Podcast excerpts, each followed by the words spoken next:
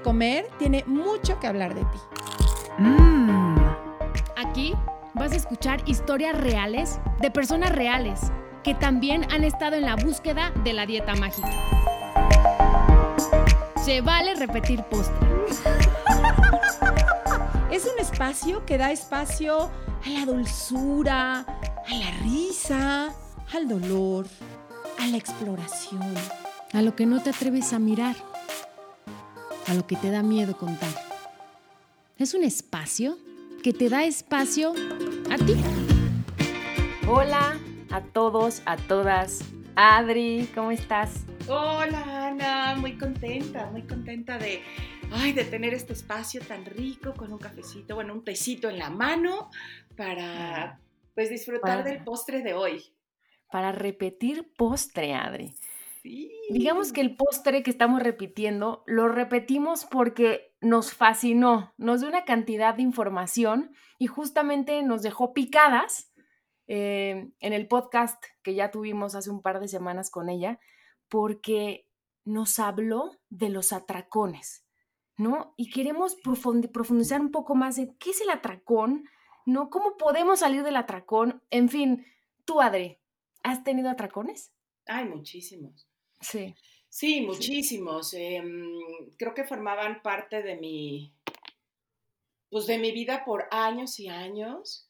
Y sí, son, unos, e, son estos episodios, bueno, para mí muy llenos de emociones encontradas, con, por un lado, mucha adrenalina, pero también mucho dolor, mucha culpa, este, muy desgastantes. Yo me acuerdo terminar de un atracón verdaderamente desgastada, este, pues sí, adolorida, devastada, desanimada, desalmada, ¿no? Creo que sí, sí, sí, son un tema, un tema que además no, no, hoy se habla más, ¿no? Hoy, podemos abrir y decir, eh, hablar de atracón, pero, pero por lo general eran muy prohibidos, ¿no? O sea, yo no me había atrevido jamás a decirle a alguien que tenía un atracón, pensé que era algo que solo me pasaba a mí, que había algo muy mal en mí y que lo tenía que ocultar a toda costa.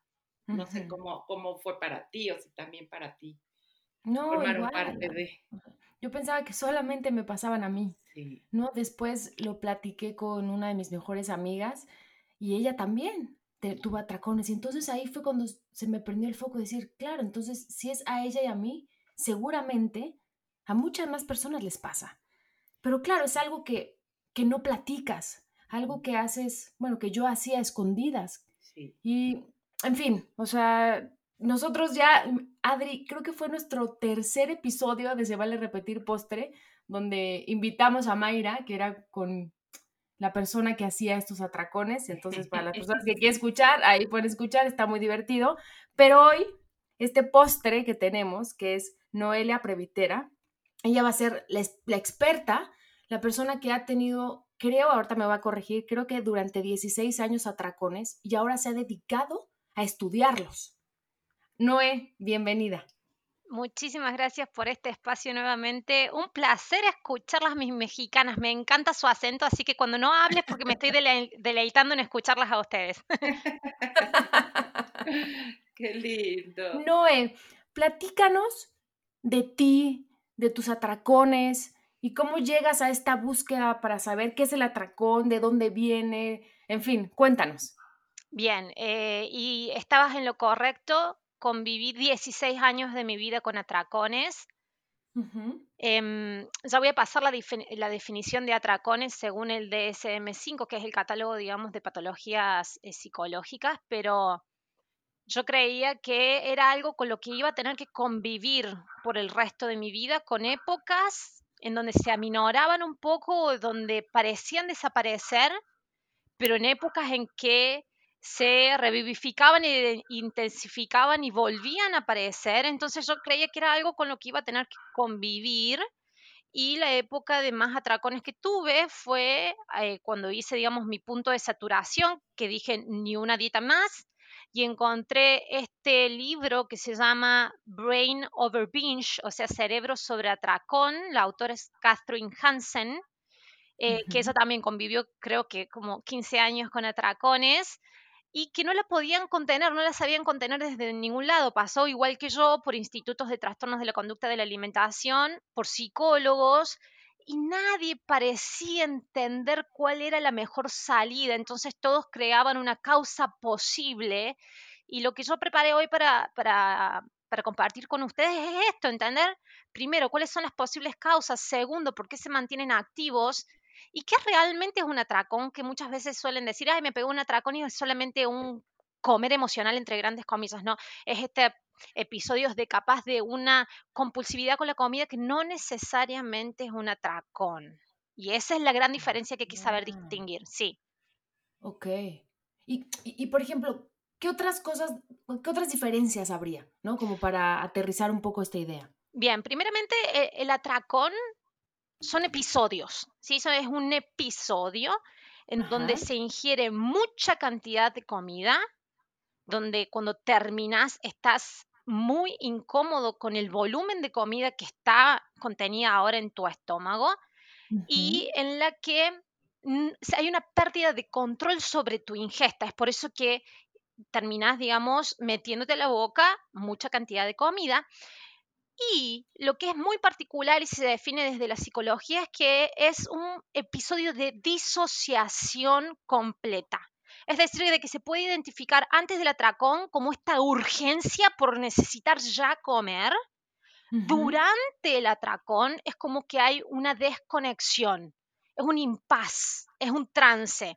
Y yo siempre lo explico como, ¿viste las computadoras antiguas en que tenías el monitor de la computadora y el CPU? la central de eh, procesamiento. Imagínate que el monitor lo apagas pero la central de procesamiento sigue funcionando. Es decir, de que si hay algo que sigue funcionando ahí abajo, pero vos no tenés la posibilidad de darle comando porque el monitor, tu parte consciente, la apagaste. Entonces, se da ese episodio y al terminar el episodio, que se vuelve a prender el monitor, que es tu parte consciente. Evolutivamente, nuestra parte de raciocinio y de voluntad, nuestra corteza prefrontal, vuelve a tomar digamos, poder o autoridad sobre la vida, y ahí es donde te das cuenta lo que hiciste, y como te das cuenta de lo que hiciste, entra la gran culpa que todos conocemos. ¿Qué es lo, qué es lo característico de, en el 2013 entra en la categorización del DSM5, como ya lo mencioné anteriormente, esto del trastorno por atracones. Antes existía lo que es la, anorexia, la bulimia, em, eh, y las, eh, la descripción de cada una en particular. Y después se, entendía de que había personas que tenían atracones y no sabía bien qué era. Y, o era una bulimia fallida porque no había esta purga, que en realidad yo creo que en el trastorno por atracones hay purga y ya lo voy a explicar pero en la bulimia se entendía que había atracones, estos episodios compulsivos de total descontrol y de este lapsus, que hay un trance en donde no hay conciencia, pero que después, en la entrada de la conciencia, cuando la parte prefrontal de tu cerebro empieza a tomar de nuevo control, a, a partir de la culpa que se siente, se incurre en algún tipo de purga, y la purga, por lo general, se habla de la inducción de un vómito o de laxantes o de la misma actividad física. El trastorno por atracones no tiene eso. Entonces, ¿qué es lo que es? Hasta el año 2013, y, cuando yo me hice tratar, cuando mis papás me llevaban a mí a institutos de trastornos de la conducta de la alimentación, se seguía creyendo de que el trastorno por atracones era una adicción a la comida. No sé si lo han escuchado. El mismo comedores compulsivos tiene la, la, filosofía de que el trastorno por atracones es porque vos sos adicto a la comida y eso te aleja años luz de una solución. La diferencia con el, este, los episodios que son típicos, que son residuos de la misma restricción que haces con las dietas, que es este comer compulsivo, que es un comer, también se lo puede decir como comer emocional, porque las emociones que estás manejando en ese momento son muy eh, desagradables, por eso se lo llaman comer emocional. Muchos episodios de ese comer emocional no llegan a ser atracones en realidad. ¿Por qué? ¿Por qué lo que digo esto? Eh, es así. Si te comes, estás haciendo una, dieta y abriste un paquete de galleta porque rompiste la dieta porque ya no, no podías más controlar el hambre y en vez de comerte tres galletas te comiste todo el paquete, no necesariamente es un atracón. No necesariamente es un atracón. ¿Por qué creemos que es un atracón? Porque desde la mente restrictiva vemos el paquete de galleta como mucho, ¿cierto? Entonces, ay, comí mucho. Y eso es un atracón. Sí, el, el, atracón involucra mucho más, involucra, como ya lo repetí, este lapsus, esta disociación en donde perdés total conciencia. Comerte un paquete completo de galletas viendo tele eh, se lo, relaciona más con un comer emocional y un comer sin prestar atención, pero no necesariamente es un atracón. Las personas que tienen atracones te dicen, te suelen relatar episodios en los que dicen, no quiero vivir más porque no tolero más tener un atracón. Es mm. tanto como quiebro mi cuerpo, como quiebro mi ser, tanta la cantidad de comida que ingiero, que muchas veces me tengo que producir o el vómito o me tengo que producir algún tipo de purga, que yo lo creo que las purgas por lo general vienen con la restricción alimenticia en sí misma. Para mí, en el atracón, la purga en sí misma la restricción de alimentos. Porque después de los episodios de atracones, por lo general hacemos ayunos prolongados o hacemos algún tipo de cleansing o detox de jugos.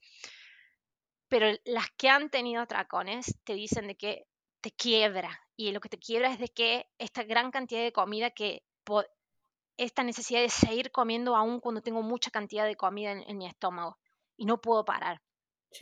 Y el tiempo es muy cortito, es muy, muy poquito periodo de tiempo y por lo general se hace muy en escondidas, muy en escondidas. digamos que un atacón es cuando has comido una cantidad de comida que ya te duele el cuerpo, te duele la panza, ¿no? Y aún así sigues comiendo. Eso es un atracón, ¿no? Es más, en los atracones se suele eh, llegar a la ruptura de la pared del estómago por la eh, eh, ¿Se entiende la intensidad? La ruptura de la pared del estómago con un sangrado interno por la cantidad de alimento que estás ingiriendo. Eso no es un comer emocional. Tiene un nombre específico. Eso va más allá de los límites de comer de más o un paquete de galleta porque estaba haciendo restricción y me salí de la dieta. Y comí y en el miedo de comer porque sé que voy a aumentar de peso, comí emocionalmente. Va un paso más allá, ¿se dan cuenta? Sí. Y a eso es lo que voy que siempre hay que caracterizar y no, no es por desmerecer al otro, porque el otro viene, es un residuo de la cultura de dietas y todas las mujeres lo viven, es para identificar bien cuándo es un atracón. ¿Por qué? Para ver realmente por dónde seguimos el trabajo después con, la paciente o con el cliente o con la alumna. Entonces, para identificar bien ese atracón, eh, eh, el, el, pedir estos tipos de detalles, las sensaciones, los episodios, cómo se vive todo y durante el atracón este, esta sensación de desconexión, esta disociación es muy importante tenerla en cuenta. Ya. Y Noé, yo ya, o sea, tú nos platicaste que durante 16 años tuviste atracones. Sí. ¿Cómo pudiste parar?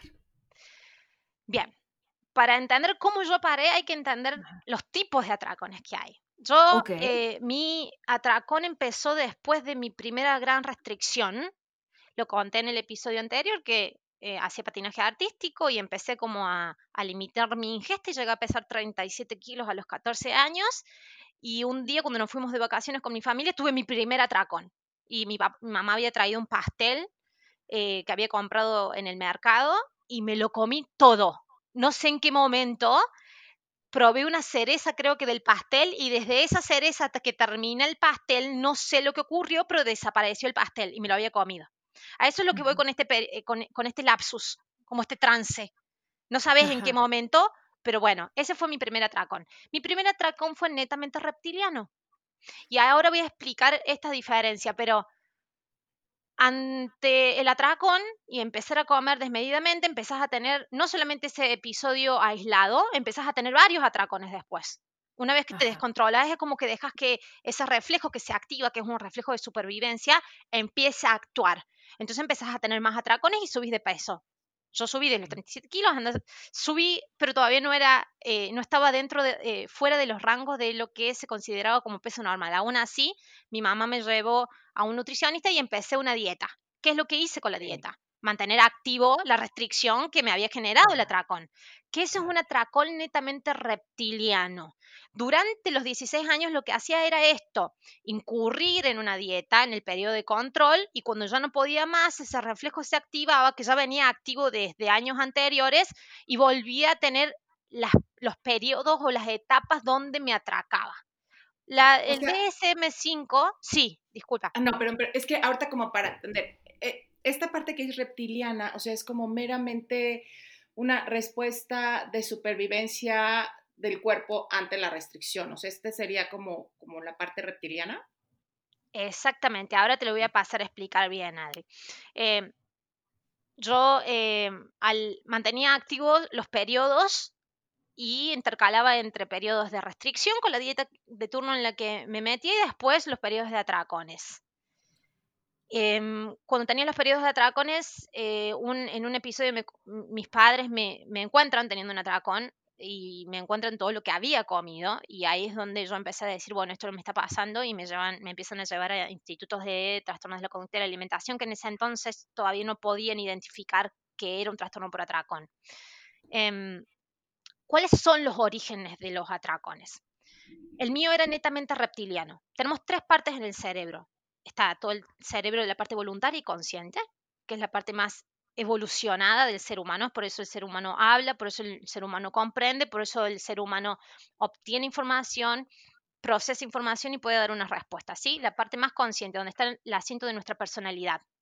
Después tenemos la parte emocional, que es el cerebro límbico. Es el cerebro que identifica el exterior, lo procesa y le pone un rótulo y sabe cómo emocionalmente responder.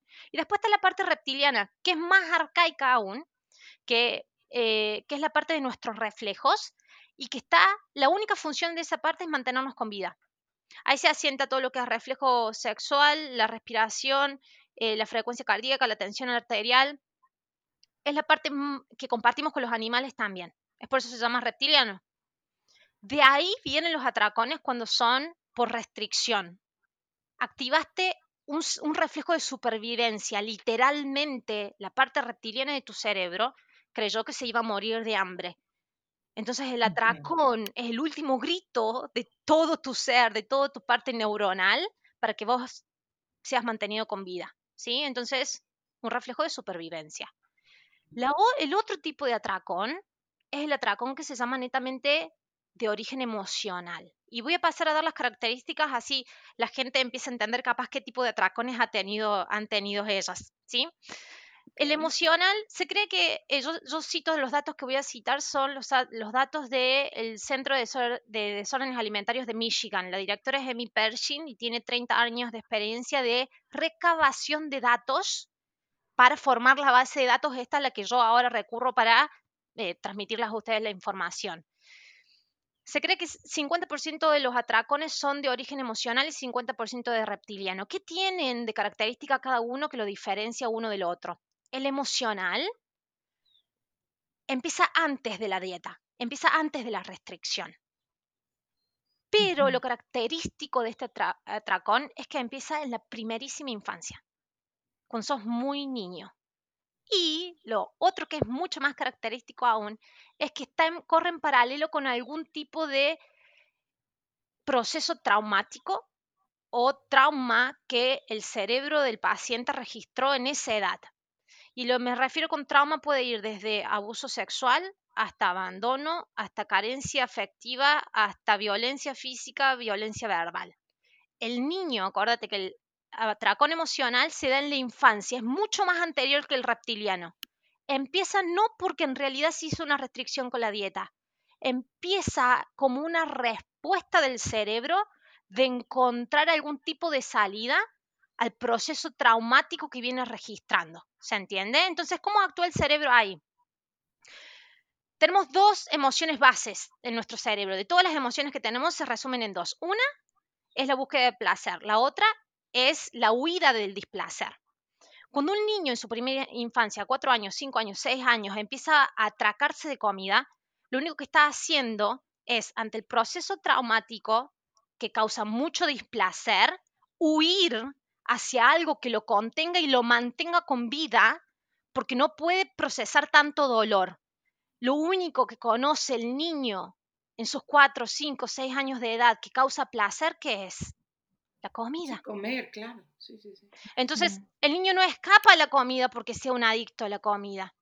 El niño escapa a la comida como un método de supervivencia también, pero está imbrincado en la parte límbica del cerebro, de estas tres que te expliqué. Entonces se empieza a entender el comer, el cerebro entienda, me calma, porque sí me produce un efecto fisiológico la comida, por supuesto, lo que no significa que nos haga adictos. Y lo que no significa de que el problema sea la comida, el problema no fue la comida, la comida es la solución acá, porque está manteniendo ese niño emocionalmente con vida y ese cerebro con un motivo de vivir. Básicamente es el razonamiento de, la parte emocional. Entonces, es mucho más temprana la edad que empiezan los atracones emocionales, a diferencia del reptiliano que empiezan en la adolescencia y hasta en la adultez, y que son como respuesta a la primera o la segunda dieta muy restrictiva que la paciente o que la, alumna hizo. ¿Cuál es, eh, ¿Cuál es lo común entre estos dos? Que ambos pacientes, ambas personas, tanto el que tiene el emocional como el que tiene el reptiliano, terminan utilizando la dieta como método de control del atracón. Entonces, ambos terminan mm. haciendo un obsesivo control de la comida. ¿Por qué? Porque creemos que la comida es la culpable. Claro, y que, además pues eso va, a alimentar pues el ciclo del atracón, ¿no? Y, y los, por general los que empiezan en emocional terminan en un reptiliano. Y el reptiliano es meramente, ustedes conocen el experimento de Minnesota, personas totalmente saludables desde el punto de vista psicológico, físico, emocional, relacional, terminan teniendo atracones. Ese es el atracón reptiliano. Meramente en respuesta a una restricción y viene desde la parte más arcaica de nuestro cerebro y no desde la parte emocional. El saber esta distinción también te va a ayudar al, al camino que vas a seguir con cada uno. ¿Por qué necesitamos saber esta distinción? Hay algo particular en el atracón emocional que es que la persona no solamente que busca comida como un método de subsistencia emocional, como el placer que la va a mantener con vida y que la va a sacar del dolor absurdo que está experimentando y no sabe cómo procesarlo. En esto de que mi cuerpo me produce dolor y tengo que escapar a la comida, hay una desconexión del cuerpo. Entonces, introducirlo a una persona al comer intuitivo teniendo este tipo de desconexión del cuerpo requiere pasos mucho más profundos. No es solamente liberarla de la comida. ¿Por qué? Porque los que presentan atracones emocionales, el cuerpo es el terreno doloroso. ¿Cómo le, voy a, le voy a estar pidiendo de que escuche sus señales intrínsecas de hambre y saciedad. Si ahí hay peligro, el cerebro dice, no, danger, ahí hay peligro. Entonces hay que hacer como pasos mucho más de reconexión del cuerpo y lo que se llama embodiment, que ahí yo, por eso es que hago este posgrado ahora en Brasil de todo lo que es eh, neuroplasticidad y reconexión corporal, por el hecho de, cuáles son los procesos de reconexión con el cuerpo, que es netamente, digamos, de la profesión en la que, en la que yo me gradué, que es de la, de la kinesiología, todo lo que es inteligencia sinestésica, todo lo que es reconexión a través de las sensaciones corporales. Ahí interviene mucho la kinesiología. Sí, y me, hace mucho sentido porque, mm, así como lo dices, ¿no? No, no puedo regresar a la conexión cuando la desconexión ha sido lo que me salvó, quizá. Exacto. No puedo pedirle a alguien, eh, reconecta. Yo me acuerdo, hace como un año o algo así, Erika Bertis y yo justo hacíamos un, eh, un, vivo en Somos Hayes y hablamos de eso, como primero hay que respetar la, la desconexión, entender a la desconexión para poder, como tú decías, ir conectando los cables hacia actualizar que hay buenos espacios en tu cuerpo para conectar, ¿no? Y que tiene que ver con las sensaciones, como tú decías, que ya no es tan peligroso, pero ir buscando qué partes de la conexión ya no son peligrosas y así poquito a poco ir generando el entorno para entonces sí decirte, a ver, ahora sí conecta con tu cuerpo alambre. Coincido perfectamente contigo. A veces esta, em, este discurso que no es que sea simplista y lleva también todo, todo un, terreno valiosísimo de reconecta con tu cuerpo, sí requiere un trabajo, ¿no? O sea, y, y, yo lo veo, ¿no? Como la gente que te dice, no me pidas eso. ¿no? No me pidas que conecte cuando conectar, digo, de, hecho ni siquiera lo, em, lo elaboran, no te dicen por conectar es peligroso, simplemente dicen no sé de qué me estás hablando, ¿no? O sea, mm. no sé, no, no, te entiendo.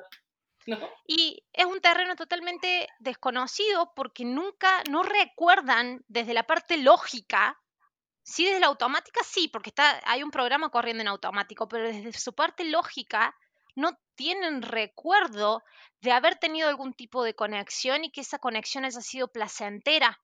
Y nuestro sentido de vida pasa por el obtener placer día a día, pero nuestra evolución eh, madurativa de nuestras edades eh, madurativas como seres humanos, el placer deja de pasar netamente por la comida o por eh, el sexo cuando somos adolescentes y empieza a pasar por otros tipos de, conexiones con la realidad que son mucho más profundos y que hacen a la maduración emocional del ser.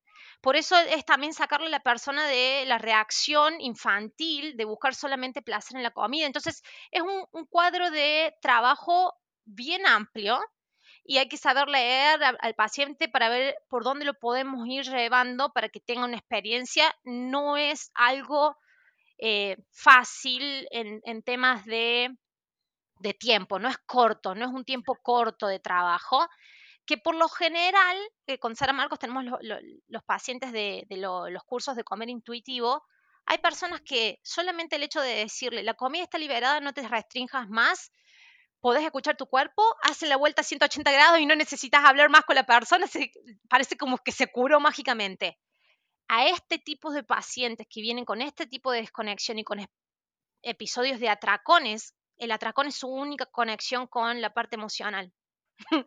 Hay que, es un trabajo más profundo, de apenas es volver a hacerlo como nacer, salir del vientre de la madre que vuelva a tener experiencias que dejen engramas y sellos neuronales más relacionados al placer que a la huida del displacer. Exacto, y, como tú decías, y es un trabajo tan de poco a poco, o sea, en trauma, en trabajo de trauma, justo uno de los temas que se usan mucho es la titulación, que es el hacerlo tan poco a poco que no vuelva a ser un demasiado, ¿no? Porque alguien lo, si se fue de sentir y se desconectó de sentir es porque algo fue demasiado, no pudo con lo que estaba pasando y entonces si lo llevas a otra vez a sentir demasiado y entonces lo empujas y a ver, ahora sí siente tu placer, va a ser demasiado también y lo vas a retraumatizar. O sea, por eso el poco a poco, el respeto profundo, la pendulación, que es otro de los temas que se ve en trauma, que es te voy a llevar a un lugar agradable y de ahí podemos revisar lo que no es tan agradable. O sea, son son procesos muy, muy poco a poco y yo sé que la gente de pronto dice, no, a mí dímelo rápido, ¿cómo le hago? ¿No? Mis talleres duran un año, ¿no? Y, y, a veces la gente me dice, ¿por qué tanto? Y le digo, mira, y a lo mejor si pudiera los haría hasta de 10, ¿no? O sea, son, vamos, es que es tanto lo que, lo que, lo que va ocurriendo, como generar un espacio confiable para que te para que entonces tu ser, y cuando hablo de ser, hablo del sistema nervioso autónomo, o sea, hablo de, de, de cosas que, somos nosotros y que a veces ni siquiera nos hacemos conscientes de todos los sistemas que operan adentro, de defensa, de lucha, huida, congelamiento, todo lo que hace nuestro ser para ponernos a salvo.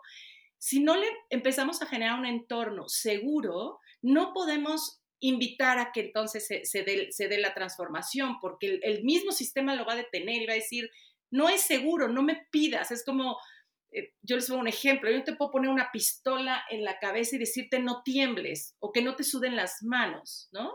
Más bien te tengo que quitar la pistola de ahí y empezarte a, a demostrar que ya no te la voy a poner, que nuestra conversación no va a implicar ponerte en riesgo y eso lleva tiempo, ¿no? Es un poco a poco. Exactamente, o el, yo voy un poquito más allá, hasta en algunos pacientes el decirle, eh, eh, tenés la pistola en la cabeza es una pistola de mentira. O sea, eh, empezar a jugar con esto de que lo que el cerebro, la parte más involucional, la parte más animalita de nuestro cerebro, que realmente reconoce peligro en todos lados si nosotros le permitimos eso al cerebro, ¿no? Reconocer peligros en todos lados, porque así está engramado nuestro cerebro, para mantenernos con vida, no para hacernos felices y personas que no suframos. Eh, si nos tenemos que mantener en el sufrimiento para mantenernos con vida, ese es el trabajo de nuestro cerebro. Entonces, hasta el hecho de decir, eh, si la pistola está en la cabeza, pero es una pistola de plástico y la está sosteniendo Barney, ¿qué es lo que más o menos hago yo? Claro, o sea, se, yo decir, ah, hasta te va a causar gracia de algo y puede que entonces el cerebro está diciendo, ves, no era tan miedoso lo que no significa que vamos a convivir con esa pistola, pero sí vamos a empezar a entenderla, lo que significa. Y por lo general es de las estrategias que yo siempre comparto y en estas clases que doy siempre los miércoles de, atracones, la, la, estrategia que comparto, que funciona muy bien en el atracón específicamente reptiliano, lo suelo probar en el atracón emocional también, pero estoy en la parte emocional involucra un poquito más de trabajo de otras herramientas pero la herramienta que propongo es esto de que si el atracón es supervivencia, entonces intrínsecamente no es malo, entonces intrínsecamente no es patológico, y en vez de tratar de controlarlo, eliminarlo, lo permitamos, pero lo entendamos y nos metamos dentro del atracón. Y en vez de decir, ah, viene el atracón y salir corriendo y, desconectarnos, porque lo vamos a volver, lo vamos a tener lo mismo el atracón, pero desconectados. Nuestra parte consciente se va a desconectar para que parezca que no está ahí el atracón, pero va, el CPU va a seguir funcionando. ¿Se entiende eso? Entonces, en vez de escapar, lo que hacemos es, está bien, nos metamos dentro del atracón, lo permitamos. ¿Y cómo es esto de permitirlo? cómprate toda la comida y prepara tu atracón. Prepárate el mejor atracón a vivir por haber. Y al mismo tiempo, fíjate lo que te vas diciendo en la cabeza. Estos son, eh, em, digamos, ítems que se van introduciendo de a poco, pero primero, fíjate cómo estás respirando. Si lo mismo te lo vas a dar al atracón, empecemos a entenderlo metiéndonos conscientemente adentro. Respira, exhala, tranquila, te vas a comer todas las tres tortas, comételas, date la, absoluta libertad de comer todo lo que te tenga que pedir el atracón, pero lo entendamos. Así lo desintegramos. Cuando le metes esto de que estoy en calma dentro del mismo atracón y me pongo una música linda y me hablo a mí con una voz de amor, capaz, porque en el atracón, como nos desconectamos, después viene la voz de la culpa, el cerebro ya lo, eh, lo grabó y lo internalizó como que hay culpa dentro del mismo atracón y hay mucho miedo. Entonces, si vos empezás a desintegrar esos elementos del miedo primero con, a través de la respiración, de que es todo desconexión y le metes mucha conexión, mucha, mucha presencia, mucha tensión, mucha curiosidad, y al mismo tiempo le metes una música linda, y no te lo digo, digo que lo hagas en público porque todavía acarrea mucha vergüenza hacerlo delante de otras personas, pero estos pocos elementos en los que le des más tiempo capaz, que no sea voraz en dos minutos, en cinco minutos, en diez minutos, hacete un atracón de media hora y métele otro ritmo, todo, ah, métele otros colores, los colores en los que pensás, si pensás en el rojo, en catástrofe, en fuego, empezá a pensar en aromas lindos, en, en, en colores amenos.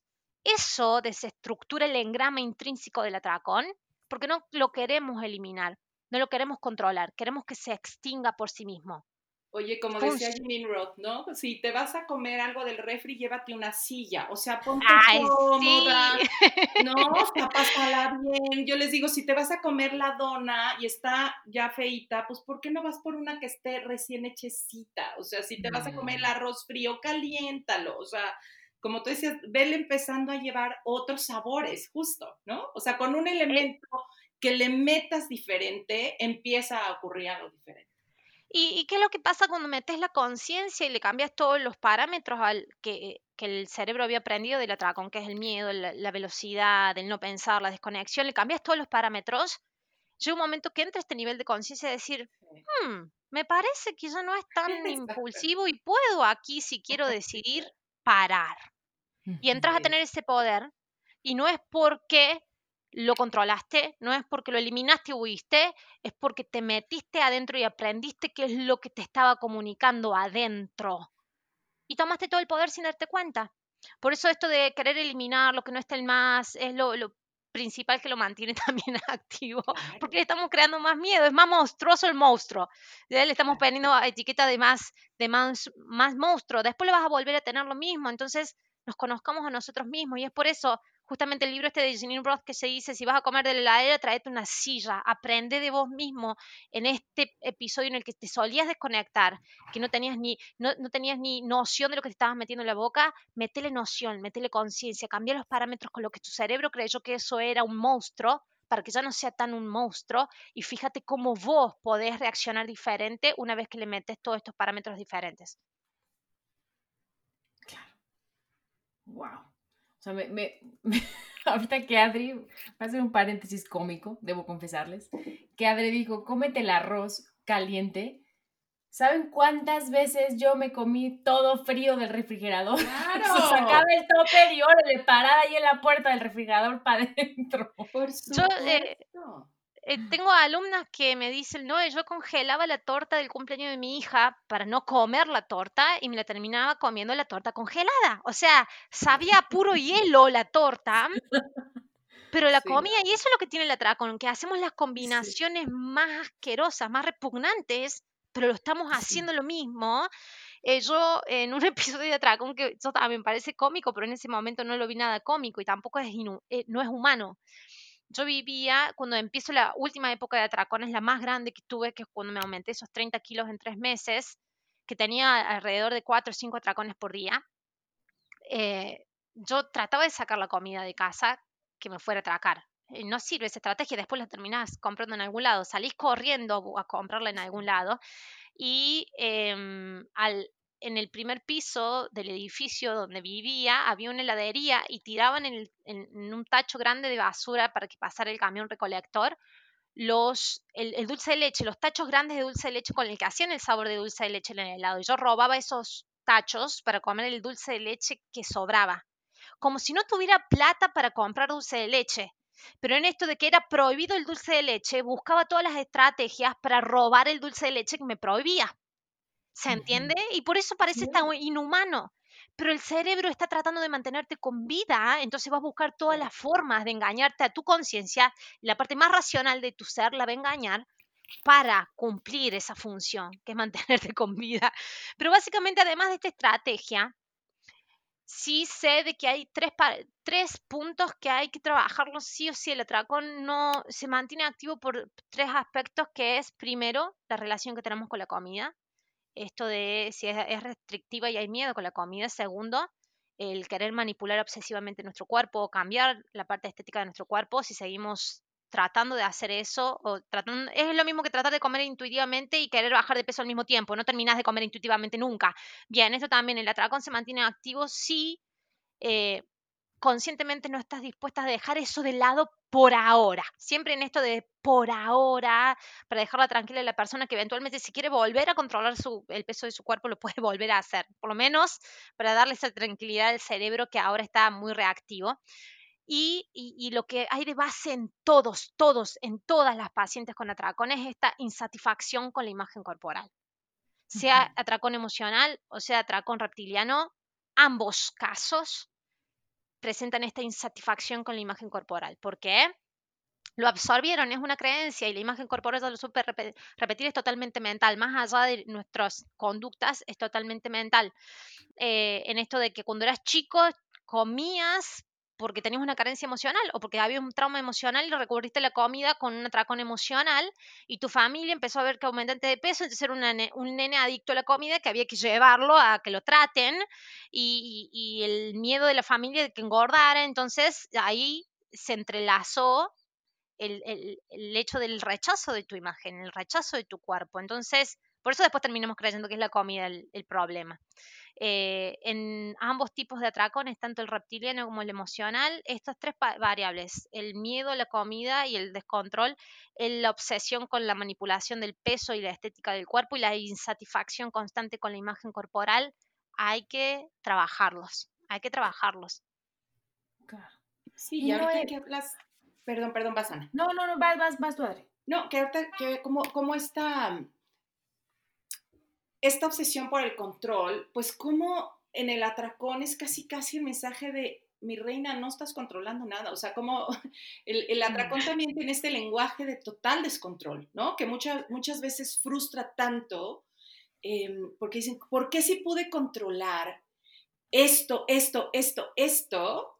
no puedo, o sea, se me viene este, este descontrol, ¿no? Y, y, y, es como empezar a encontrar justo el mensaje, ¿no? Es como decir, hey, para de querer controlar, o sea, porque ya viste que por más quieras controlar, justo viene este tal descontrol, ¿no? Yo me acuerdo que tenía una paciente que me decía, ¿por qué si logro todo el día nada más comer un raspado, me acuerdo, o sea, es un raspado de hielo con una gota de limón y, o unas gotas de limón y un, pero así, una pizquita de endulzante artificial, ¿no? Y entonces me decía, ¿por qué si logré controlar todo el día? Llego a la noche y me como dos cajas de galletas, ¿no? Que yo le decía, por, por gracias a Dios que tu, tu instinto está queriendo protegerte, o sea, por gracias a Dios llegaste a las galletas, esa es a la que hay que agradecerle y más bien hay que voltear a ver a la otra y decir, como, ¿por qué estás necesitando llevarte a ese lugar, no? Entonces, creo que darles, darle otra mirada más allá, como tú decías, Noé, de, del malo del cuento, como el, fallo, ¿no? Porque para mucha gente el tener atracón es el fallo de, de, algo, algo estoy fallando, por eso voy al atracón y poderlo entender como, como un lenguaje en sí mismo, ¿no? Me encanta cuando dices, vamos a meternos en él, vamos a comprenderlo, porque te está hablando, no es un fallo, muchas veces es justo el intento de salvarte. Exactamente, no es, eh, no es patológico, por eso yo en esto de clasificar, entiendo de que la clasificación de las patologías es para darle un parámetro de decir, bueno, este paciente está teniendo este tipo de descripción patológica, entonces hay que abordarlo. Pero mucho esto de patologizar una conducta, creemos de que lo que hay que eliminar es la, eh, la patología en sí misma. Y se cree que el atracón es lo patológico. No, el atracón es lo que nos está o sea, manteniendo con vida, tanto de la parte fisiológica que es reptiliano, es decir, que no estás teniendo comida, por favor, come, te está diciendo el cuerpo, desde la parte emocional, nuestro único soporte emocional que encontró ese cerebro de un niño en ese entonces fue la comida. Entonces, en ambos casos es supervivencia. No lo podemos eliminar como algo patológico, no lo podemos tachar y tratar de controlar lo podemos entender y meternos en el medio. Hay un posteo que hice hace unos días que justamente esto, el sacarle lo, de monstruoso a lo que creíamos monstruoso, y puse, eh, hice un repost de una página de Estados Unidos que dice, ¿por qué todo el mundo está en contra del azúcar? ¿Quién fue la que estuvo ahí cuando estuviste triste y todo mm. salió mal? Por, estoy segura que el brócoli no fue. Y, es una forma de hacer algo cómico de esto, de decir todo el mundo en contra del azúcar, entonces somos adictos al azúcar. Es más, el tema de la adicción con el azúcar, eh, está entre grandes comillas, ¿no? los procesos adictivos con la comida se tratan de esta cosmovisión de, que, de, las adicciones en general que hoy cayeron en, en desjuego, o sea, hoy ya no se juegan con esos mismos parámetros de tratamientos de la adicción en sí. No sé si están al tanto de eso. Muchas eh, pasan, nos pasamos gran cantidad de las últimas 30 décadas creyendo de que lo contrario a la adicción es la abstinencia. Y sin embargo, hoy hay estudios, y es más, Portugal puso este, este programa de tratamiento de las adicciones. Es la conexión lo que es. Es la conexión, exactamente. Y, y con, con, la comida también, y con los atracones también nos conectemos a través del atracón. Ya que está el atracón, lo utilizamos como un espacio y ahora es seguro. O sea, ahora vamos a hacer inspector gadget, vamos a, a, tratar de sacarle todos los detalles a lo que siento dentro del atracón y eso nos va a comunicar la misma salida. Es más, puede que se extinga en el mismo hecho de ponerle curiosidad que eso es lo que suele ocurrir y es mágico, parece hasta mágico, pero en el momento que me dice no, me lo permití, empecé a tener esta curiosidad, me puse una música linda, traté de calmarme, me concentré en mi respiración y me permití la comida, en algún momento hice clic y dice, no necesito estar acá. es como quien sale de una, de una relación, eh, viste, tóxica, en el que te pegan o te tratan mal, llega un momento que haces clic y decís, no necesito estar acá y te salís. Algo así pasa. Sí, porque aparte cuando entra la curiosidad, o sea, entra la parte del vago ventral, que es la parte que nos permite la conexión justo con la vida, con nosotros, con el entorno. Entonces, sí, el, ver estas, estas otras salidas, ¿no? Ahorita que hablabas de, pues sí, para la adicción no es la restricción, es la conexión, ¿no? Y, pensamos al contrario, tengo que, que acabar con esto, tengo que parar esto porque nadie nos enseñó la otra forma, ¿no? Era como, como no existe otra. Y cuando dice, no, a ver, quédate, conecta, al principio es aterrador, es como voy a conectar con algo tan feo, pero, pero van apareciendo todo esto que dices, ¿no? Eh, como, ay, parece que hay otro mundo y hasta empiezo a respirar y veo que, que ya no era tan, tan, tan peligroso y que, me, que me ayuda a salir de ahí, ¿no? Porque parar el atracón es como querer parar una fuga de agua con las manos, no la vas a parar, o sea, se te va a venir encima hasta que no, no, más bien vas a indagar dónde está quizá la toma de agua o este o empiezas a no sé a hacer otras cosas pero pero pararla ponértela enfrente olvídalo te va a atropellar o sea, te atropella sí sí definitivamente. Oye Noé y corrígeme si estoy eh, mal según yo vas a tener un taller también eh, la semana que viene sí, empiezo un taller de 21 días de reconciliación con el cuerpo. ¿Por qué, eh, por, qué hago esto? Em, en los talleres de, en los cursos, porque son mucho más extensos de comer intuitivo, hacemos todo lo que es la reconexión emocional y em, lo que es la reprogramación mental de la imagen corporal. Pero abrí esta instancia previa porque eh, ustedes están relacionadas con el concepto de body neutrality, de pasar de odiar mi cuerpo a tratar de aceptarlo y amarlo, hay una, brecha bien grande. Entonces, este programa de 21 días que lanzo la semana que viene, justamente de 21 días, son actividades de reconexión, no es nada teórico. Es todos los días una actividad de reconexión justamente para meterme en este ámbito en el que me estoy especializando, que es de neuroplasticidad neuronal cómo a través de las actividades diarias puedo ser consciente de mi cuerpo de una manera que sea placentera para empezar a, extinguir todas las respuestas de reacción a lo que no es placentero y activar la, huida. Claro. Oye, no, ¿y dónde te podemos encontrar? Recuérdanos. En mis redes sociales, tanto en Instagram como en YouTube, es Mi Cuerpo Sin Reglas. Ese es mi, mi canal en YouTube. Subo muchísima información en ese canal. Y después en mi eh, website, eh, noeprevitera.com, ahí está, se pueden comunicar conmigo, tienen el link para hablar por WhatsApp, si me quieren hablar por WhatsApp. ¡Wow! ¡Qué padre! Sí, porque vos sabes que hay muchas chicas y, y, en esto eh, llegan muchas chicas chicas, 15, 16 años, que están empezando a tener atracones y que si lo han querido comunicar a los padres, los padres no han sabido cómo responderles y aún comunicándoselo a sus médicos, creen que es como un capricho adolescente y yo no lo pasaría, yo le daría atención, yo le daría por lo menos decir, mm, veamos lo que este adolescente nos está queriendo comunicar para ahorrarle 16 años como los que yo tuve que pasar, ¿no? Entonces, siempre dejo abierto algún canal de consulta o de contacto conmigo mucho más rápido por las dudas y siempre trato de, pedir a hablar con los padres o si no, de que por lo menos ese adolescente que está teniendo atracones me cuente, yo con el, el, hecho de contar y, y, decirle, mira, no es, no sos la única, lo pasan y hay una forma de salir. Te puedo, te doy los dos parámetros que hay y, y te voy por lo menos mostrando un camino, aunque no seas mi alumna, aunque no seas, no te acompañe, por lo menos darte un respiro, ¿cierto? Porque eh, así como lo dije al principio, los que convivimos con, lo hemos convivido con atracones, los atracones te sacan las ganas de vivir. O sea, pedís morir porque te quiebre, el atracón te quiebra. Es como, es tan supervivencia como sacar la mano cuando te quemas en el fuego, ¿cierto? Pero es vivir sacando y reaccionando, sacando la mano todo el tiempo. Llega un momento que es una carga el sacar la mano, aunque el cerebro lo haya creído que es una supervivencia, es una carga vivir sacando la mano y reaccionando compulsivamente a todo. Entonces llega un momento que no, no podés llevar tu vida. Ay, Noé, pues que la verdad que qué valioso todo lo que nos compartes. Yo creo que, que abre mucha conciencia, que además pues nos ayuda a quitar estas culpas que de pronto sentimos, que mucha gente siente pensando que hace mal o que, que tendría que poder parar sus atracones simplemente por voluntad. Y gracias, gracias por traernos esto, por ser tan generosa con tu información, con las formas en las que ayudas y saber que cada vez somos más, que de verdad no estamos solas y eso me da mucho gusto. Gracias por repetir postre con nosotras. Sí. Bueno, y para finalizar, Noé, si fueras un postre, ¿qué postre serías?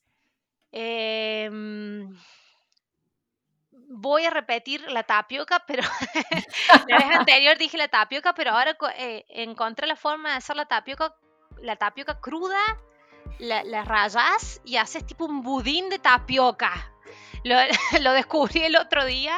La tapioca es una, es una raíz de un árbol eh, que parece un tubérculo, es muy parecido a la, a la papa, a la batata, es bien dulce y se come en Brasil. El budín de tapioca, hoy sería mi postre.